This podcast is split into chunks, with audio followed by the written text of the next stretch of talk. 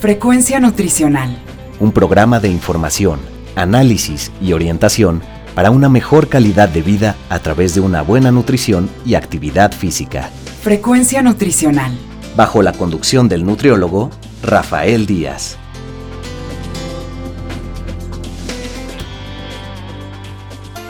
Hola amigos y amigas, les saluda Rafael Díaz García, ya estamos en su programa Frecuencia Nutricional, un programa de la Universidad Autónoma Metropolitana Unidad Xochimilco para One Radio 94.1 FM. Antes de cualquier otra cosa, quiero agradecer a todos los que durante estos días nos han seguido en nuestra página web y se han puesto en contacto con nosotros vía correo electrónico, Facebook y Twitter. Sus comentarios y sugerencias son muy importantes para todos los que hacemos este programa.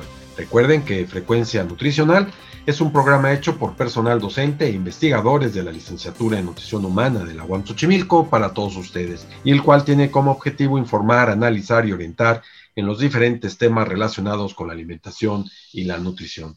El día de hoy, pues contamos con la presencia del doctor Víctor Ríos Cortaza. Él es académico de la Universidad Autónoma Metropolitana Unidad Xochimilco, de la División de Ciencias Biológicas, en particular del Departamento de Atención a la Salud, y es alguien que tiene mucha experiencia en todos los temas sobre vida saludable, en todo lo que es la prevención, eh, la promoción de la salud. Y pues hoy lo hemos invitado a estar con nosotros a través de esta plataforma vía Zoom para platicar sobre un tema que eh, nos da mucho gusto como institución educativa, como gentes dedicadas al área de la salud, y es de que una publicación realizada por el doctor Víctor Ríos y un grupo de colaboradores, junto con gente del Instituto Nacional de Salud Pública, ha sido considerada como un material que se va a incorporar a la lectura, a los libros de texto de la Secretaría de Educación Pública. Pues antes que nada, Víctor, bienvenido a Frecuencia Nutricional y es un gusto volverte a tener con nosotros en tu programa.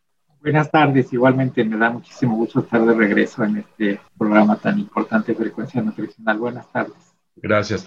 Víctor, pues ¿por qué no eh, nos empiezas a platicar, a ver, esta situación que se ha dado a través de un logro, me parece, eh, pues académico importante, sobre todo de difusión, que es el poder llevar el libro de Dulce Clarita a los eh, estudiantes de primaria, quizás haciendo antes eh, un pequeño preámbulo de qué es este libro de Dulce Clarita, que ya hemos tenido la oportunidad contigo de platicarlo en frecuencia nutricional, pero quizás para algunos radioescuchas que no lo conocen, que nos pudieses tú decir.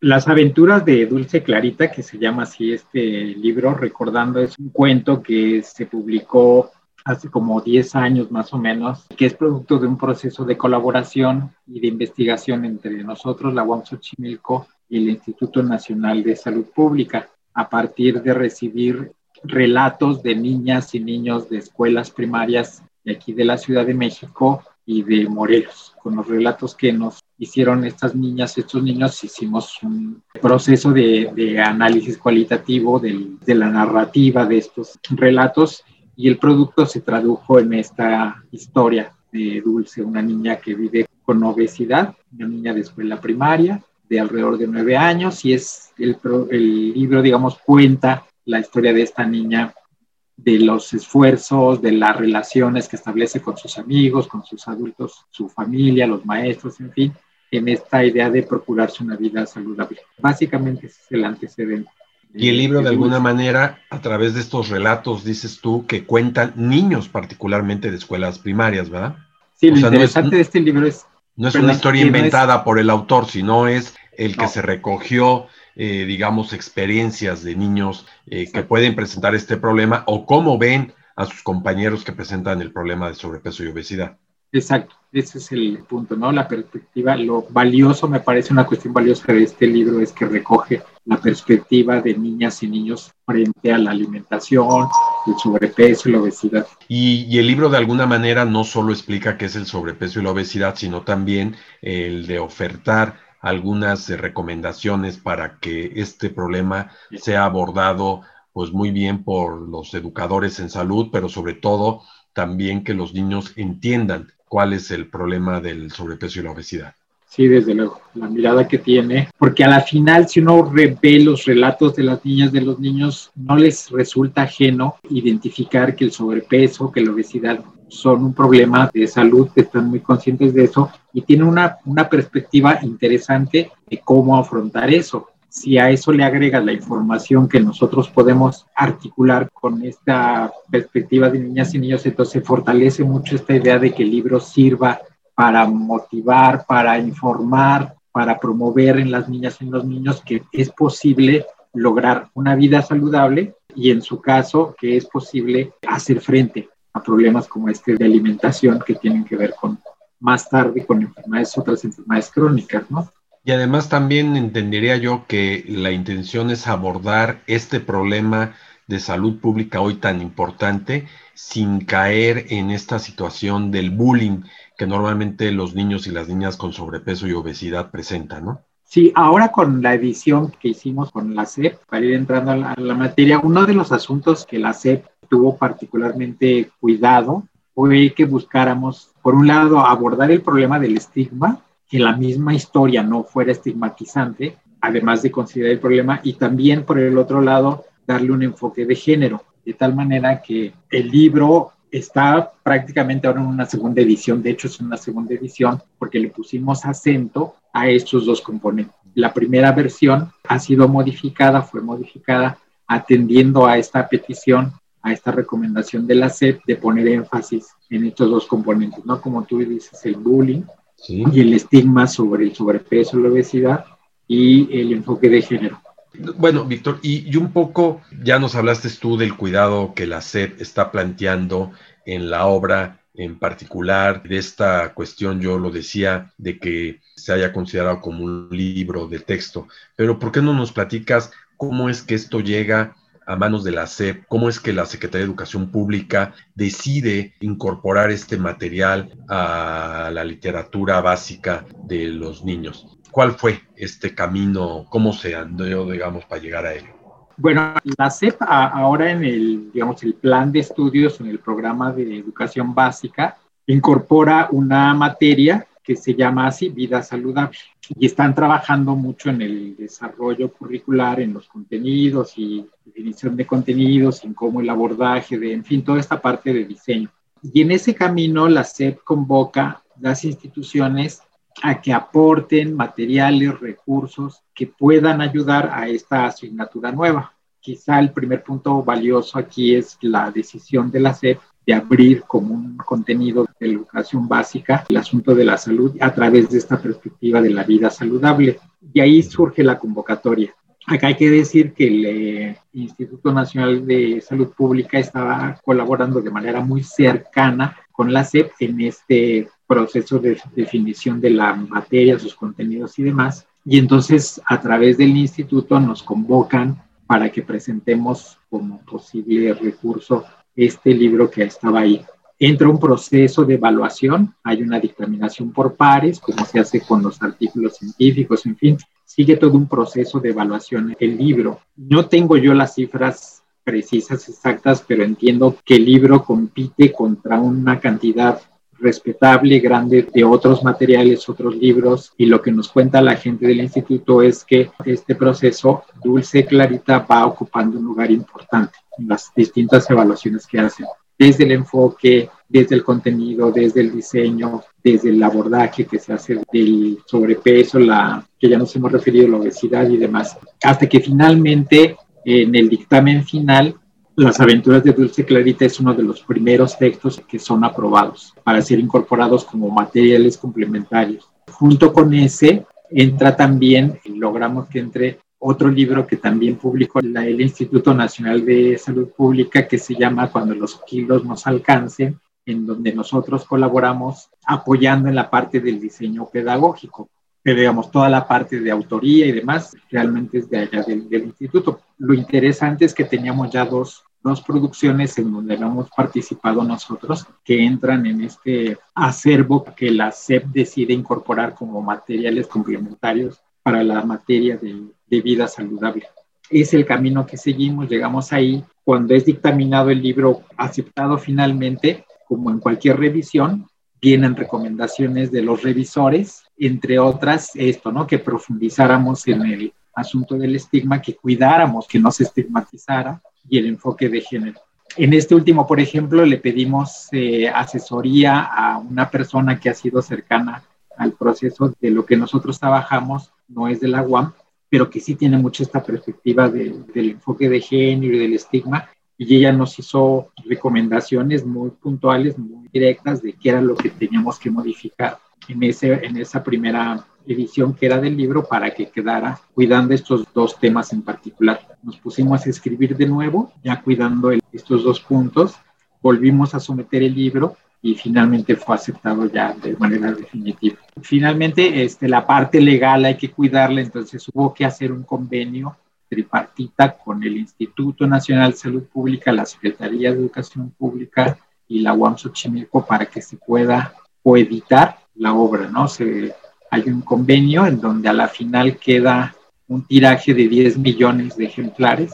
Pero es este, una buena cantidad. Es tremendo, ¿no? Ni siquiera me los imagino. Que va para todo el país, a todas las primarias de todo el país, de las 32 entidades, como un material de apoyo para la educación básica. Fíjate que hay una cosa ahí que nos gustó mucho a nosotros. En el dictamen que hace la SEP, determinó, entre otras cosas, si una obra podía funcionar para um, cierto nivel de la educación primaria. Entonces dijo, bueno, este libro va para los más chiquitos, este libro va para los más grandes, incluso ya no para la primaria, sino para la secundaria, en fin, dependiendo un poco de eso. Y Dulce fue recomendada para toda la primaria, de primero a sexto. O sea, ¿el, libro se va a repartir en los seis años escolares? es parte de lo que van a tener. No es un libro de texto, texto, como los conocemos, esos siguen, seguirán produciéndose, pero son los materiales que van a apoyar los libros de texto. ¿Algún día, Víctor, te imaginaste tener una publicación con 10 millones de ejemplares? No, no, te digo que ni me lo imagino ahora. No, yo me imagino verlos acumulados en una bodega, debe ser una cosa impresionante, pero cuando saca uno un libro, habla uno de mil ejemplares y dice uno, wow, qué edición tan pesada, ¿no? Y a lo mejor una reedición, otros mil y, y ya se siente un orgullo. Ahora yo me imagino 10 millones, pero 10 millones además de un tiro, pero para un año, ¿no? Y supongo que años venideros vendrá la reproducción, quizás con actualizaciones. Me atrevería a decir, Víctor, eh, para tu egoteca, que tú solito, con tu tiraje, ya este, le ganaste a muchísimos profesores de la universidad en conjunto. Digo, no se trata tampoco de caer en esta situación de quién publicó más, ¿no? En fin, yo creo que el objetivo es a quién le sirve más el libro y ese es el planteamiento. Pero yo también me lo imagino un poco como tú. Y la verdad es que sin ser yo autor del libro, sin ser yo nada que ver ahí en el libro, a mí me da un gusto poder escuchar esto que dices, porque bueno, finalmente está la UAM eh, de por medio y claro está compañeros de trabajo los que uno conoce desde hace mucho. Pero bueno, felicidades por ese gran logro, ¿no? Oye, entiendo entonces esta es parte de una materia, material de apoyo para una materia. Y mencionabas tú que hay un segundo libro del propio Instituto Nacional de Salud Pública que servirá como parte y habrá otros materiales, supongo. Sí, digo, no son los únicos, insisto, se hizo todo un proceso de evaluación en la SEP y ya hay otros libros, no solamente estos dos, hay otros materiales que la SEP aprobó como una especie, no sé, de biblioteca, digamos, para que apoye a la materia de vida saludable, todos orientados en este sentido de la promoción de la salud, todos orientados en el alrededor de la vida saludable. Este tiene énfasis en alimentación, pero igual hay otros textos que apoyan otros contenidos de vida saludable. Pero en alimentación física es este libro.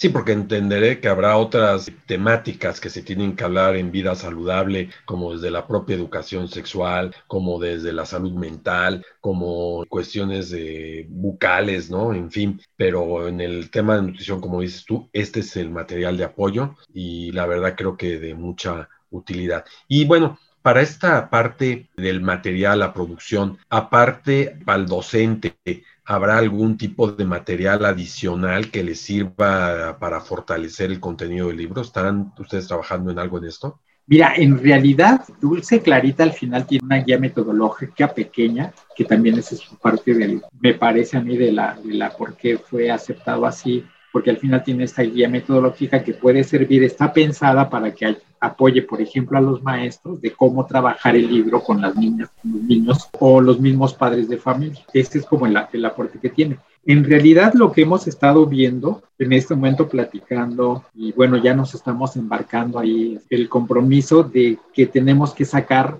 la continuación de la historia. Ya. Dulce se queda en un momento, en el libro original, en la primera edición, se queda en un momento que no se cierra. El libro no termina la historia, sino que la deja abierta para, justo estábamos pensando desde aquel momento en darle continuidad para abordar otros contenidos que tienen que ver con esto de la vida saludable y sí, también la actividad física, toda esta parte que, es importante.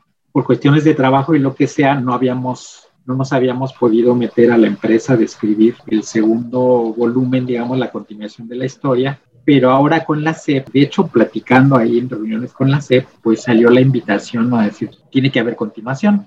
Ahora este libro, la segunda edición, termina con la pandemia. Ya. Entonces, Dulce y sus amigos están viviendo esto que estamos viviendo todos de estar en casa, tomar clases desde su hogar, en fin, y está como la, la, se queda un poco en la perspectiva de que pase la pandemia, cómo recuperar la vida después de, ¿no? Lo que llaman la pospandemia. Entonces ahí tenemos una motivación para con más ganas retomar el segundo volumen y trabajar en la continuación. Pensamos que tendremos que soñar junto con las niñas, los niños, en cómo queremos que sea nuestra vida después de la pandemia. Oye, ¿y no han pensado, así, aparte de eh, como obra de literatura, llevar las aventuras de Dulce Clarita a alguna serie animada de televisión, por ejemplo? La CEP está trabajando estos materiales. Digamos, Dulce ha sido atractiva también en ese sentido de explorar la posibilidad de darle otros formatos como este que tú dices. De hecho, ahorita lo que hicieron fue con esto de las clases no presenciales, en la ya la asignatura de vida saludable, Dulce ya apareció, Dulce ya apareció en como los cuentacuentos. Ajá. Exactamente, siguiendo el formato de cuentacuentos, hay dos capítulos en donde se cuenta la historia de Dulce eh, a cargo de la CEP. Eso lo hizo totalmente la CEP. Bueno, es un ensayo de estas, diversificar cómo se puede hacer este, de otro modo esta historia, ¿no? Y pensando, bueno, yo digo en la cuestión animada para televisión, pero contando la UAM con una estación de radio, igual se podría estar pensando en una serie radiofónica sobre estas aventuras, ¿no? Que lo hace también un poco más fácil. Y una cuestión que me parece muy lógica es que echan dar la imaginación de los niños, ¿no? Fíjate que, digo, yo me muero de ganas, a la mejor frecuencia nutricional se anima y deberíamos de producir nosotros el, de la radionovela o no sé cómo se llamen ahora. Eh, yo cuando era niño oía radionovelas y bueno, yo también. ¿quién, oyó el Calimán en, en radio? Este, en fin, yo creo que sería bien atractivo. Fíjate que el otro día, déjenme que les cuente, de parte de las cosas que luego uno, en donde uno anda metido, eh, estoy metido en una escuelita de salud comunitaria con gente que está haciendo trabajo en sus comunidades de, de salud. Y ya alguien de estas personas, un, amigo de Veracruz, de Zongolica, estamos haciendo algunas capsulitas para promover la vacunación. Y él dijo que para ellos era mejor, que era bueno que tuvieran audios. Dijo, porque nosotros estamos trabajando el campo o en donde estamos haciendo nuestra labor y nos es difícil ver una imagen, ver un video, pero ponemos el radio y estamos oyendo mientras trabajamos. De hecho, ellos produjeron algunas capsulitas de, radio y, yo me quedé así con, qué buena idea, o sea, deberíamos agarrar esa propuesta. Yo creo que producir radio a mí me ha fascinado siempre, se me hace que es un medio muy atractivo. Pues nosotros ya llevamos con frecuencia nutricional y tú nos has hecho el favor de acompañarnos inclusive en alguno de nuestros aniversarios. Este año cumplimos 10 años junto con One Radio de estar transmitiendo. Te tomamos la palabra, Víctor, de trabajar en la posibilidad de que se pudiese hacer esta novela en radio, ¿no? Radionovela. Porque a mí eh, he de decirte que sí he tenido la fortuna de leer las aventuras de Dulce Clarita. Te tuvimos en su momento también presentando la, la, obra en radio y a mí me gustó muchísimo, ¿no? Y todo, o sea que he seguido el proceso, aunque sea tangencialmente, y me ha dado mucho gusto y con mucho gusto que podríamos estar pensando, inclusive platicarlo con la gente de One Radio y si no, tener en algún programa, uno, dos, tres programas de frecuencia nutricional dedicados a, la, a una serie, pensar en, en ceder espacio de frecuencia nutricional para tener estas aventuras de Dulce Clarita, ¿no? Este, radiofónicas. Cuenta con ello, Víctor, y si quieres lo platicamos. Oye, Víctor, pero igual un poco en esta cuestión, hablas tú de, la continuación de las aventuras de Dulce Clarita, que también nos lo habías dicho ya hace algún tiempo, eh, pretendiendo abordar otras temáticas que estabas mencionando, pues no solo el problema del sobrepeso y la obesidad. Me voy al otro extremo. En México hay también, pues, esta parte de la desnutrición y muchos niños de México lo presentan. ¿Algo han pensado también al respecto? Lo que hemos pensado, digo, no, no exactamente solamente la, la desnutrición, sino más bien este enfoque que tiene que ser como muy integral de lo que llamaríamos los problemas de alimentación, para poner junto el problema de la desnutrición, por un lado, con el otro extremo que sería la obesidad como en un continuo. Tú sabes que ahora el enfoque que se está buscando cuando hablamos de alimentación es dar un enfoque mucho más integral. El gobierno federal está promoviendo el, este grupo interdisciplinario, interinstitucional de las dependencias que tienen que ver de algún modo con la alimentación, desde la producción hasta el consumo el GISAMAC. Y ahí están intentando producir un abordaje de la alimentación en este contexto amplio de lo que sucede en la sociedad. Entonces, por ejemplo, esta idea de promover la, la dieta mexicana, la dieta de la milpa, en este enfoque mucho más integral, es como lo que hemos visto que tenemos que meterle ahí, por ese lado. De tal manera que sí, efectivamente, una cosa que es importantísima en México como creo que en otros países del mundo, pero México es que efectivamente tenemos poblaciones, tenemos grupos en donde conviven, ¿no? La desnutrición con la obesidad. En el mismo hogar, en la misma familia, de pronto tienes ahí las dos cosas, las dos situaciones. ¿Cómo se explica eso si no es en este contexto amplio de cómo se dan los procesos de la, desde la producción hasta el consumo de la vida en general, de la alimentación en particular, y ese es como un poco el reto que tenemos ahorita de cómo abordar lo que venga. De algún modo la pandemia también nos marca, las cosas ya no pueden ser igual después de esta pandemia. También en esto hay que educar a los niños, ¿no? Porque pues han sido el grupo más afectado, no por la enfermedad, sino por el propio encierro y todo lo que esto representa, ¿no? Sí, de acuerdo. Que, que, si quisiéramos preguntar un poco a la población, bueno, pues en ese momento no hay todavía la posibilidad por el propio encierro, pero yo supongo que los problemas de sobrepeso y obesidad se habrán agudizado con el encierro ante la falta de la actividad física y el hecho de estar en casa entretenidos muchas horas frente a la televisión y algunos niños consumiendo alimentos, ¿no? Sí, desde luego. No he dejado de hacer actividad física, esto, pues aunque sea, tengo la fortuna de contar con jardín en casa, pero sí he procurado limitarme al consumo. Y bueno, pues mira, valdría la pena decirlo, pero la propia situación del encierro, el tener que asistir esporádicamente al supermercado, al centro de abasto, eh, pues le ha hecho el pensar a uno en que uno tiene que comprar los productos más sanos. O sea, yo sí he reflexionado un poco sobre qué comprar, ¿no? Porque antes a lo mejor salía uno a cada ratito y pasaba uno por la tienda y compraba algo, ¿no? Ahora, pues como no lo hago, entonces eso va cambiando. Pero bueno, esperemos que esto en la población vaya generando conciencia. Víctor, ¿algo con que quisiera cerrar el programa? Sí, fíjate, yo me muero de ganas siempre por hacer énfasis en que en realidad Dulce Clarita, eso que tú dijiste al principio, no hay que perder de vista que si hablamos de logros, este es un logro de las niñas y los niños que nos dieron su relato cuando empezamos. Son niños que son anónimos, que no tienen, niñas y niños que no tienen nombre ahora. Seguramente si estamos hablando de hace 10 años más o menos, ya no son niñas, ya no son niños, son jóvenes, gente muy joven, pero ese es su trabajo. Esos 10 millones sí. son de ellos, de ellas y de ellos qué, bueno que lo ves así, Víctor.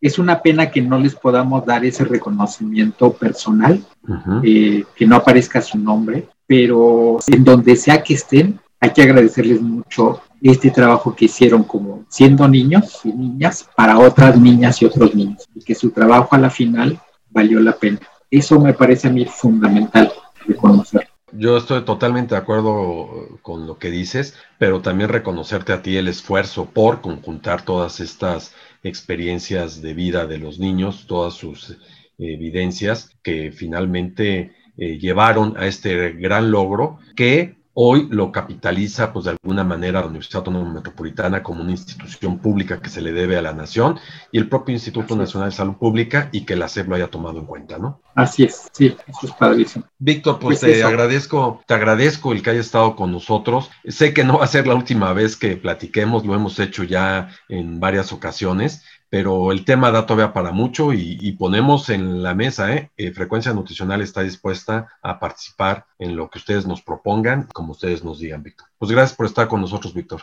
Muchísimas gracias a ustedes. Gracias, les agradezco mucho. Frecuencia Nutricional. Pues amigos y amigas, estamos finalizando por hoy nuestra emisión, la cual esperamos haya sido de su agrado. Recuerden que podemos seguir en contacto a través de nuestra página web www.facebook.com diagonal frecuencia nutricional y también en Twitter como arroba F nutricional. De igual manera lo pueden hacer enviándonos sus comentarios y sugerencias al correo electrónico frecuencia nutricional arroba correo punto les recuerdo que pueden escuchar todos nuestros anteriores programas en www.misscloud.com, diagonal frecuencia nutricional, y ahora también por la plataforma de Spotify. Solo me resta agradecerle a Alfredo Velázquez, a Teseo López, a Norma Ramos, a Magdalena Rodríguez y a Efraín Velázquez, quienes hicieron posible la realización de este programa. Finalmente, gracias a todos ustedes por escucharnos. Se despide Rafael Díaz, quien los espera en nuestra siguiente emisión de Frecuencia Nutricional.